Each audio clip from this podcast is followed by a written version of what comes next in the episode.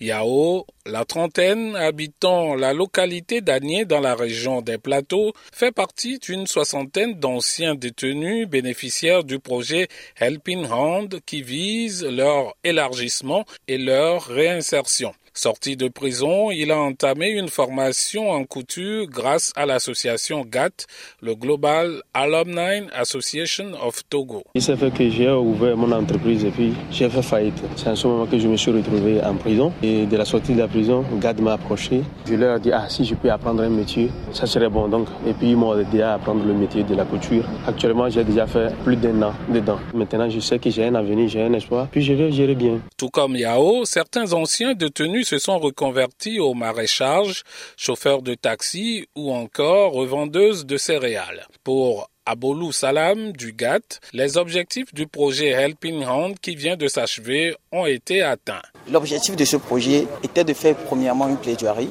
et consistait réellement euh, à faire sortir ces anciens détenus et leur réinsérer dans la vie active. Et nous avons certains anciens détenus qui ont trouvé, retrouvé leur liberté, la grande majorité qui ont aujourd'hui du travail, qui ont aujourd'hui des activités rémunératrices de revenus et on peut dire que le bilan était satisfaisant. Cependant, si la majorité des ex-détenus concernés par le projet ont pu quitter les prisons, certains d'entre eux n'ont pas pu réussir leur insertion. Les raisons d'abandon, il y a eu exigence à recevoir l'assistance en espèces et refus de commencer petit. Il y a d'autres qui ont demandé à être logés et pris en charge 100% tout au long de leur formation. Mais l'essentiel, c'est l'inconscience de certains jeunes bénéficiaires. On essaie de les accompagner pour sortir de là, mais tu constates que volontairement, ne veut pas euh, vraiment collaborer. L'Union des jeunes avocats du Togo a accompagné le GATT dans la partie de plaidoirie pour la relaxe de ces détenus incarcérés pour de petits délits. Au vu des résultats, après trois ans de mise en œuvre, Maître Doucy, le président de l'UJAT, souhaite une pérennisation d'un tel projet. Effectivement, euh, on a eu à défendre les prisonniers gratuitement.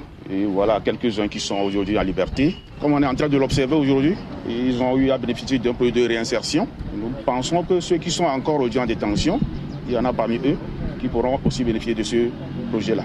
Donc notre vœu, c'est de voir se renouveler ce projet-là pour qu'on puisse reprendre cette activité pour le bonheur de ceux qui sont encore dans le. Le GATT, qui a eu le soutien financier de l'ambassade des États-Unis au Togo pour la mise en œuvre de ce projet, indique s'engager aux côtés des autorités pour une meilleure réinsertion des ex-détenus et faire baisser ainsi le taux de récidive. Kosiwusu Lomé pour VOA Afrique.